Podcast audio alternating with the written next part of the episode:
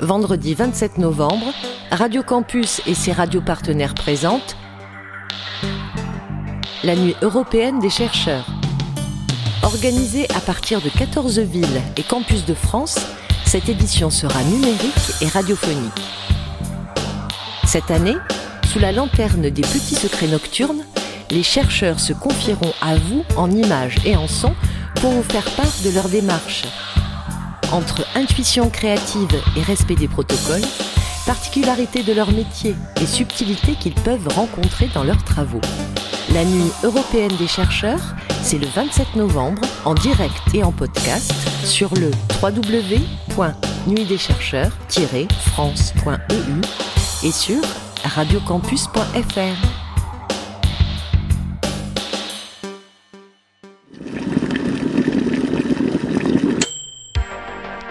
Ta science.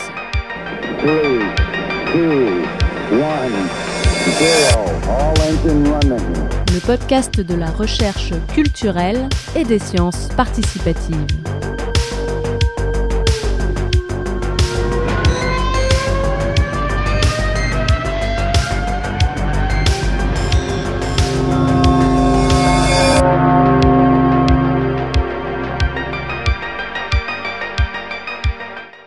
Bonjour à toutes et à tous, vous écoutez Étale ta science, le podcast de la recherche culturelle et des sciences participatives.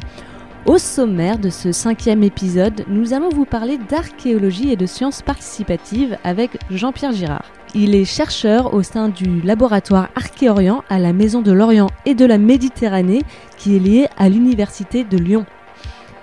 Il a développé plusieurs projets en lien avec les sciences participatives. L'entretien a été réalisé par téléphone depuis les studios de Radio Campus Paris. Pour toujours vous surprendre à un moment où vous ne l'attendez pas, Elliot Janon vous a préparé un petit sketch humoristique. En fin d'épisode, Léo Tessier observe des cratères sur des images satellites. Mais tout de suite, on retrouve Elodie Hervier qui a suivi Hélène qui recueille des empreintes de hérissons. Bienvenue dans Étale ta science.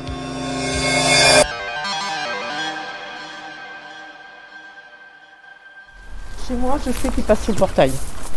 Il passe par l'entrée. C'est- C'est incroyable parce qu'il ne faut pas beaucoup de place pour passer en fait. Donc là, c'est un, c'est un vrai coin hérisson ici. On est à l'arrière de ma maison là. Et on a toute une, une bande de plantes. Eh bien. Ah, alors, ça c'est mignon. Donc là, on a une bête qui est passée, mais c'est pas un hérisson. C'est ce qu'on appelle des micro-mammifères. Vous voyez, toutes petites empreintes là. C'est ou une souris, ou une musaraigne, ou un. Vous voyez On met des croquettes, ça c'est des croquettes chat au milieu.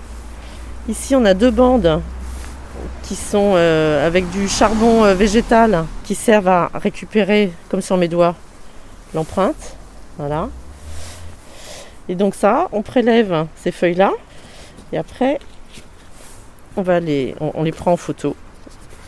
Et on va télécharger ça sur le, site de la LPO de Mission Hérisson.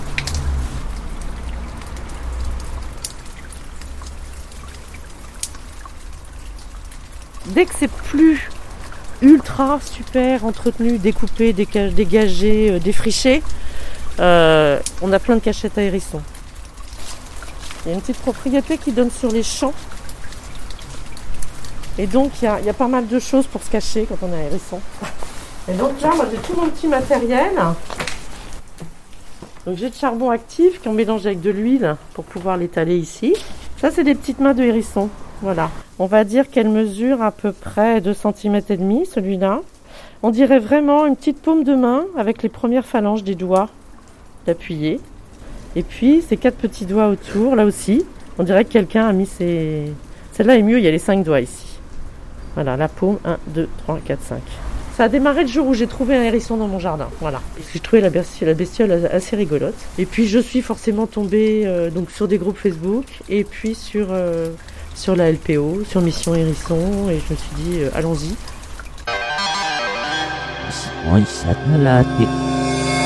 Étale ta science.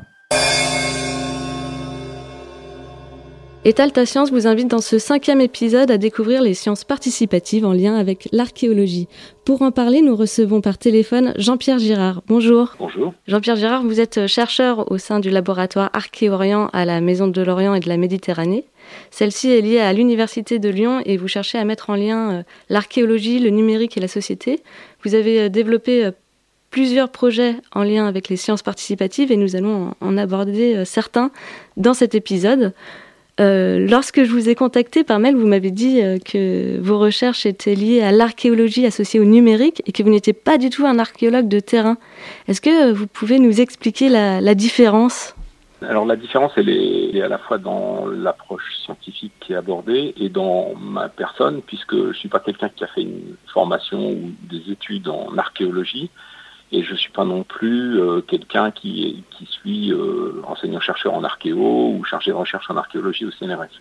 Mon travail, c'est plutôt d'être capable de co-construire avec des archéologues de terrain, d'être capable de co-construire avec eux des problématiques scientifiques qui intègrent le numérique, non pas seulement sous la forme de bases de données informatiques ou de choses comme ça, mais de tout ce que le développement exponentielle de ce qu'on appelle d'une façon un peu globale le numérique depuis une vingtaine d'années a permis, c'est-à-dire euh, le fait qu'on ait des outils euh, nomades comme les smartphones ou les tablettes, le fait qu'on ait des outils d'intelligence artificielle qui permettent de fouiller des données, enfin vous voyez des choses aussi diverses que ça, qui n'étaient pas, euh, qui, dépassent de loin le fait de, de simplement de construire une base de données informatique. Quel a été votre parcours, euh, les études que vous avez euh, suivies euh, afin de devenir chercheur Est-ce que vous avez trouvé immédiatement votre voie professionnelle ou bien vous avez réalisé beaucoup de détours? J'ai réalisé beaucoup de détours.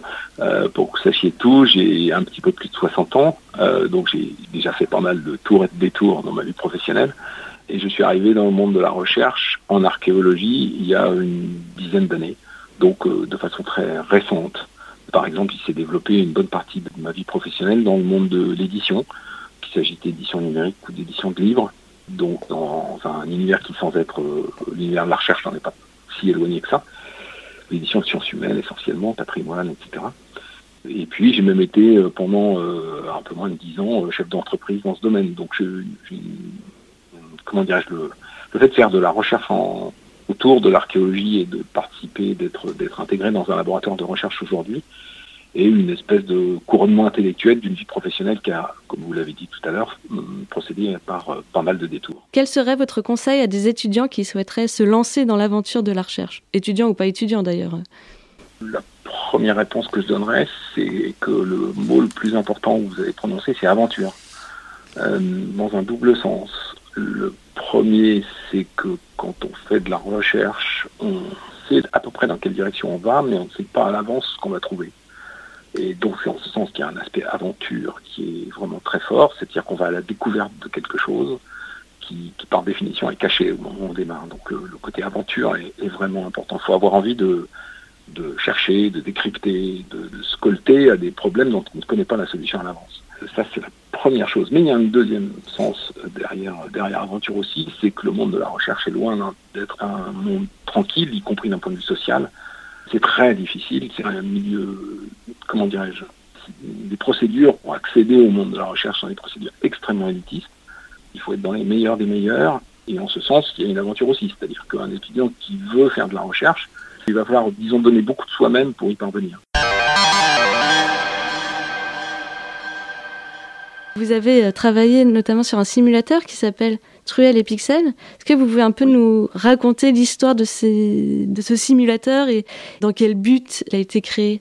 Le point de départ était de trouver un mode de médiation original et de son temps en quelque sorte pour euh, parler de l'archéologie au public des musées ou à des publics qui soient euh, professionnellement éloignés de l'archéologie tout en étant, comment dirais-je, intellectuellement intéressés, voire vraiment proches je suis porté tout seul, hein, loin de là.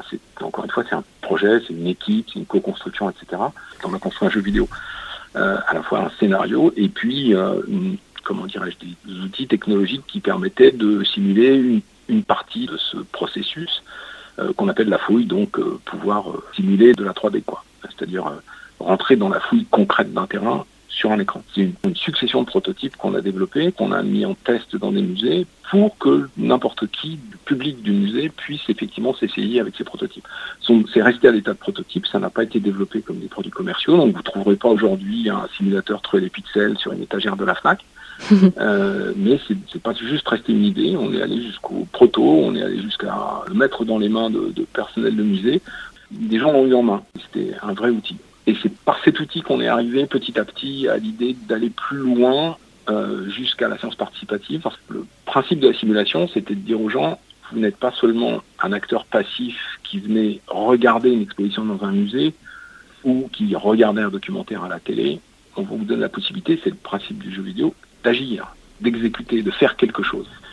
Donc cet apprentissage par le faire, euh, cet apprentissage direct, l'idée était que ce soit une étape vers une transposition d'une vraie capacité à intervenir sur le terrain en complément d'équipes d'archéologie, qui puisse être reconnue par des, chercheurs professionnels pour intégrer ces, ces amateurs dans leurs équipes de travail, que ce soit sur le terrain ou en dehors du terrain. Un autre projet euh, de sciences participatives sur lequel vous continuez de travailler et pour lequel vous avez été financé et labellisé euh, Service numérique innovant 2019 par le ministère de la Culture, c'est le projet Bulio, Bibract et moi. Ce que j'en ai compris, c'est qu'il s'agit de, retranscrire euh, le début des manuscrits de Jean-Jacques Bulliot pour qu'un ordinateur puisse ensuite le faire tout seul et, euh, et du coup les, les participants ensuite euh, créent des annotations et, et augmentent les données fournies par Jean-Jacques Bulot. C'est pas Jean-Jacques, c'est Jacques Gabriel, qui est un, comment dirais-je, quelqu'un qui, à l'époque où il a mené ses travaux, était un pur amateur, puisqu'il était négociant en vin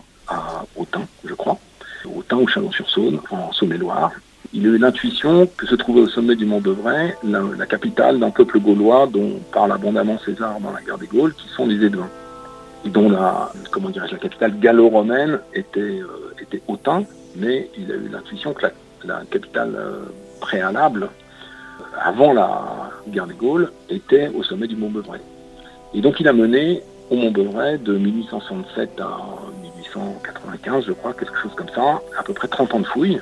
Et il a consigné, il a évidemment publié euh, beaucoup de choses, euh, mais il a aussi consigné au jour le jour, en quelque sorte, comme font encore aujourd'hui les archéologues, le quotidien de ces fouilles, en quelque sorte, dans des carnets. Euh, donc on a à peu près aujourd'hui euh, 7 6 à 700 pages de carnets de fouilles, écrits à la main par Jacques-Gabriel Bulliot, et qui euh, restitue le, déroulé quotidien de sa fouille sur une trentaine d'années.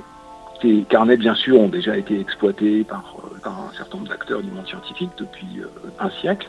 Donc ils ont déjà été transcrits individuellement par un certain nombre de gens pour leurs propres travaux, mais ils n'avaient jamais été transcrits dans l'optique de les présenter au public, pour, pré- pour présenter à ce public, dans le cadre en particulier d'un musée qui est aujourd'hui implanté au pied du Mont Beuvray, qui s'appelle le musée de Bibract, donc pour présenter au public la réalité d'un écrit archéologique du 19e. Donc c'est à ça qu'on s'est attaqué.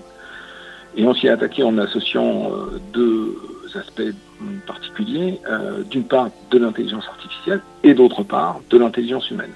C'est-à-dire c'est le, le moteur d'intelligence artificielle qui va être capable de, de lire le manuscrit de Jacques-Gabriel Bulliot et de transcrire ce manuscrit comme on, comme on fait aujourd'hui ce qu'on appelle de, l'OCR, c'est-à-dire la retranscription automatique de caractères. On prend un, texte qui a été imprimé à la machine et puis les ordinateurs sont aujourd'hui capables de lire ce texte et de, le transformer en un document de traitement de texte.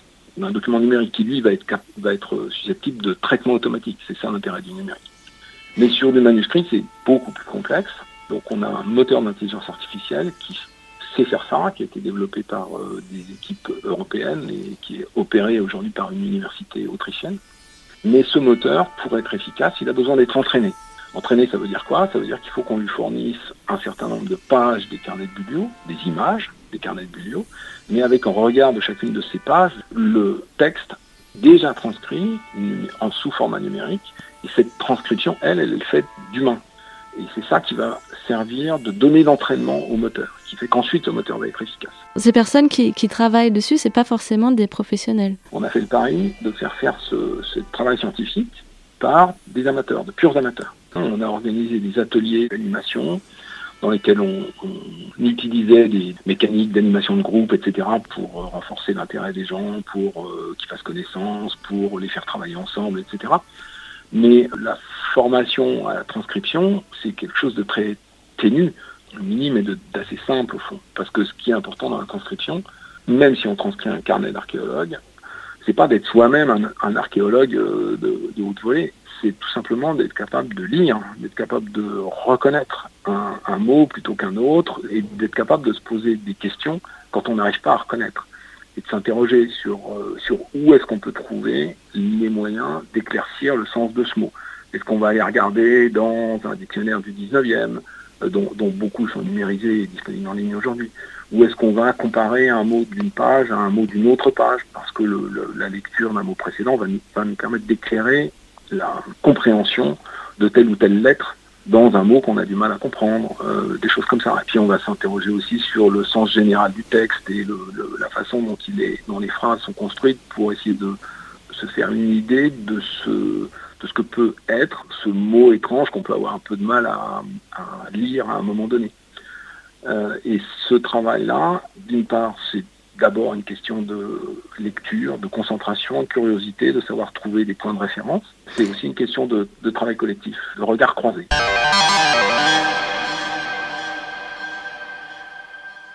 Regardez, docteur, il s'agit d'une relique authentique inestimable.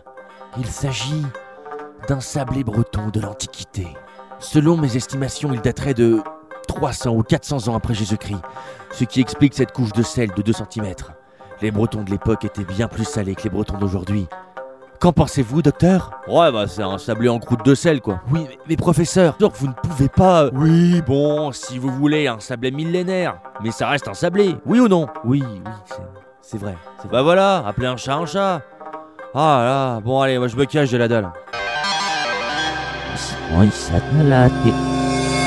Étale ta science.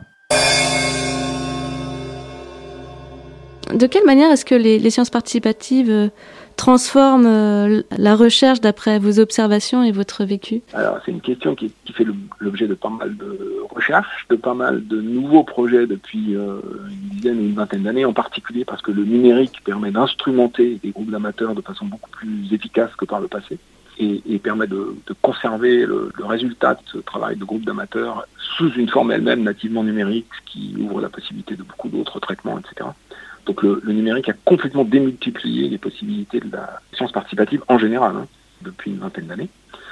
Alors en archéologie, ça se combine avec quelque chose de propre à la discipline, deux aspects. Un premier aspect qui est que nous avons énormément d'archives sous forme manuscrite, donc il y a vraiment un, énorme besoin pour, euh, ne serait-ce que pour des raisons historiographiques, et parfois pour comprendre les recherches qui ont pu être menées dans le passé, parce qu'elles éclairent les recherches du présent d'aller se colter avec du, avec du texte manuscrit et donc d'être capable d'en faire quelque chose, de le transformer d'une façon ou d'une autre en, en un jeu de données. Ça, c'est le premier aspect, euh, qui n'est pas spécifique à l'archéologie, mais qui est assez prégnant en archéologie. Et puis le deuxième aspect euh, très spécifique à l'archéologie, c'est que un, un terrain qui a été fouillé une fois ne peut plus jamais être fouillé. Ça, ça, c'est législatif ou bien euh, c'est un fait euh, C'est-à-dire qu'il y a, ce qui intéresse les archéologues aujourd'hui, c'est pas seulement de découvrir des objets cachés dans la terre. On est bien au-delà de ça depuis longtemps. Ce qui intéresse les archéologues, c'est de découvrir la trace d'une culture, essentiellement d'une culture matérielle. Et cette culture matérielle, elle n'est pas faite seulement d'objets. Elle est faite d'abord aussi de traces de construction. Elle est faite aussi et surtout du lien entre des objets, des traces de construction, des résidus organiques, comment dire, un certain nombre de choses qui sont de nature assez largement différente. C'est le lien qui est le plus intéressant. Or, quand vous creusez pour mettre au jour un certain nombre de vestiges, par définition, vous creusez, donc vous allez devoir descendre. Vous allez d'abord décaper les couches qui sont par définition les plus récentes, parce que euh, la Terre fonctionne par accumulation. Puis au fur et à mesure que vous descendez, vous allez redescendre dans le temps. Une fois que vous avez tout décapé et que vous êtes arrivé au niveau encore plus ancien, les niveaux romains ou médiévaux, ils ont disparu. Hmm. Vous les avez décapés. Gardez la trace de ce qui s'est fait, de ce qu'on a trouvé, et de comment on l'a trouvé. C'est un élément essentiel de ce métier qu'est l'archéologie, parce que l'expérience scientifique de l'archéologie, qui est la fouille, eh bien on ne peut jamais la refaire. Jamais. C'est ce qui complique parfois euh, les sciences participatives, puisque il y a des chantiers participatifs parfois en archéologie, et euh, j'imagine que ça doit créer des conflits. C'est un des aspects, qui- c'est un des aspects qui complique effectivement le- le- les sciences participatives, et c'est pour ça que dans les expériences avec des amateurs, pour ce qui nous concerne, on a commencé par des choses qui sont, euh, comment dirais-je, sans danger en quelque sorte, qui sont de la transcription de manuscrits.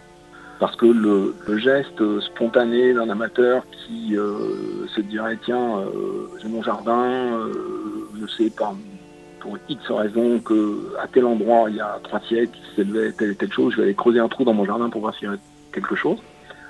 Ça peut faire surgir un objet, euh, mais ça va surtout va détruire, ouais. l'organisation dont j'ai parlé tout à l'heure. Et donc, soit on en garde trace, soit on n'en soit on n'en garde pas trace. Si on n'en garde pas trace, c'est une connaissance qui est perdue.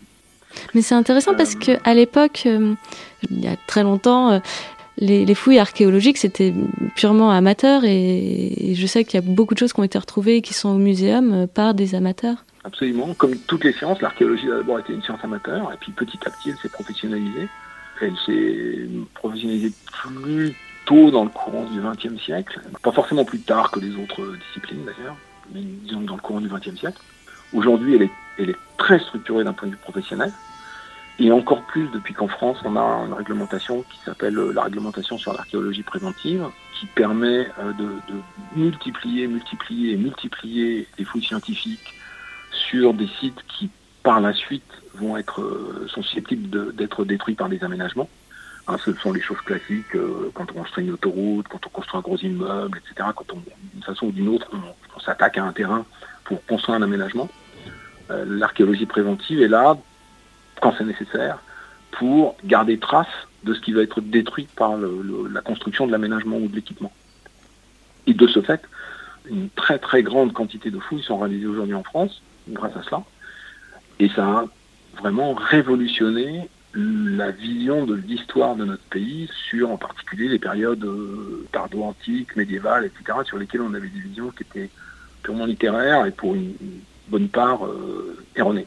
Donc on a cette archéologie qui s'est professionnalisée et qui a abouti de facto à, exclure euh, les amateurs du processus. Ce qui aujourd'hui est regretté par un certain nombre de, chercheurs archéologues professionnels et on cherche les moyens de réintégrer ces amateurs dans le processus, comme dans un certain nombre d'autres disciplines, on cherche à parfois réconcilier la science et la société, et donc euh, retrouver un pont, une co-construction entre euh, le monde académique et une société qui, d'une façon ou d'une autre, est impactée par les résultats du monde académique et qui, de plus en plus, souhaite euh, être partie prenante de la définition de ses objectifs et de la réalisation de ses travaux. Ce podcast est diffusé à l'occasion de la Nuit européenne des chercheurs. On a une question que l'on pose à tous nos invités. Qu'est-ce que c'est pour vous qu'être un ou une chercheur? C'est euh, avoir envie de se poser des questions sur son sujet d'étude et euh, avoir envie de trouver des réponses sans a priori sur la réponse qu'on veut trouver.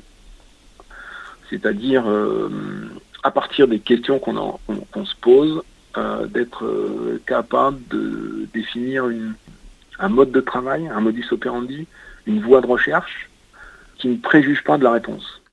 Merci Jean-Pierre Girard d'avoir accepté de répondre à nos questions.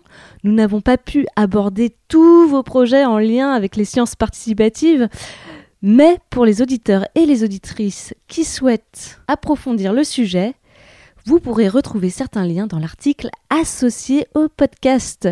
Et maintenant, Léo Tessier observe pour votre plus grand plaisir des cratères. Étale ta science.